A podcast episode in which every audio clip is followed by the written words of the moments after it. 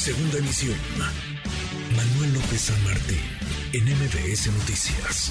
Escuchamos ya lo que ocurre en la frontera sur, en la norte, también los venezolanos, que son cientos y quizá pronto sean miles, deportados desde Estados Unidos, muchos varados en Tijuana, Baja California, están huyendo de su país, buscándose una mejor vida. Algunos de ellos, o muchos de ellos, la gran mayoría quieren llegar a los Estados Unidos, no pueden hacerlo, están esperando luz verde. ¿Qué, qué va a pasar? ¿Qué está haciendo el gobierno de México? ¿Qué acciones se están tomando de manera conjunta con el gobierno estadounidense? Le agradezco estos minutos a Roberto Velasco, jefe de unidad para América del Norte de la Cancillería. Roberto, qué gusto, como siempre, ¿cómo estás?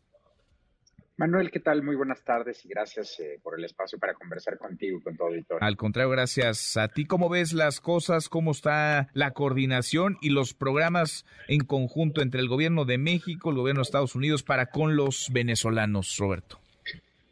Mira, pues sigue siendo eh, un reto, eh, pero creo que hay algunas buenas noticias.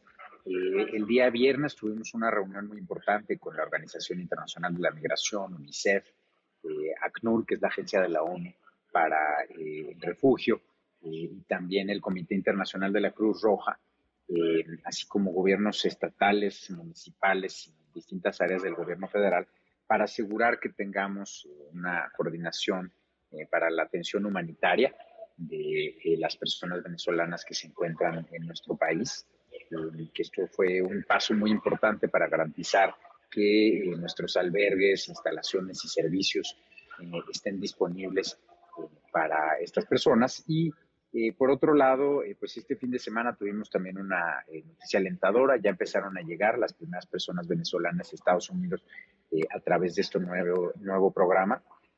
hay ya más autorizaciones, así que estaremos viendo de manera cotidiana la llegada de más y más venezolanas y venezolanos de manera ordenada irregular a los Estados Unidos eh, en vez de a través de redes de tráfico de personas. Sin duda. Ahora, eh, son, muchas las pero son muchos los dramas y lo hemos platicado en diferentes momentos, Roberto. A veces hablamos de los centroamericanos, hemos hablado de los haitianos.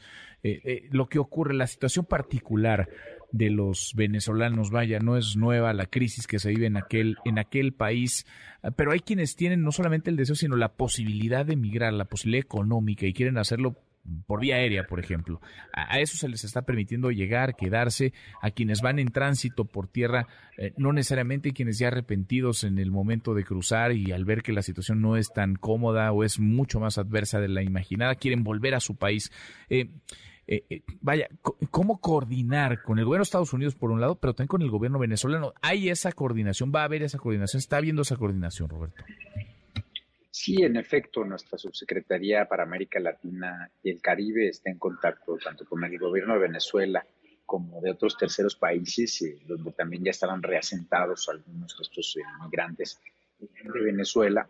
Eh, y pues estamos buscando mecanismos directamente con los países y también con ayuda de la Organización Internacional de la Migración para la repatriación voluntaria de estas personas. y algo muy importante decir, lo señalabas tú, la idea aquí es que las personas puedan eh, ingresar de manera ordenada a Estados Unidos, eh, lo puedan hacer directamente desde los países en los que se encuentran, sin necesidad de cruzar el Darién, Centroamérica eh, y por supuesto México. y naturalmente que pues esto abre la posibilidad a que quienes tienen necesidades de protección humanitaria lo pueden hacer a través de este mecanismo y también eh, por supuesto, aquellos que estén buscando simplemente eh, un permiso de trabajo. Pero lo más importante es eh, no embarcarse en esta travesía por vía terrestre, sino aplicar a través de este proceso que estableció el gobierno de los Estados Unidos pues vamos a seguir muy de cerca lo que lo que sucede. Es una crisis que no que no se va y que lo hemos conversado Roberto requiere soluciones eh, regionales alinear la legislación que haya políticas públicas en conjunto. Ojalá este sea un buen un buen primer paso para para lograrlo en este caso particular el de los venezolanos. Gracias como siempre. Gracias Roberto. Gracias a ti, Manuel, y seguimos en comunicación. Eh, hay señales alentadoras, pero por supuesto eh, vamos a seguir trabajando para que esto funcione y funcione sobre todo para las personas que son el centro de esta y de cualquier política pública. Pues sí, pues sí, como debe ser. Gracias, muchas gracias. MBS Noticias.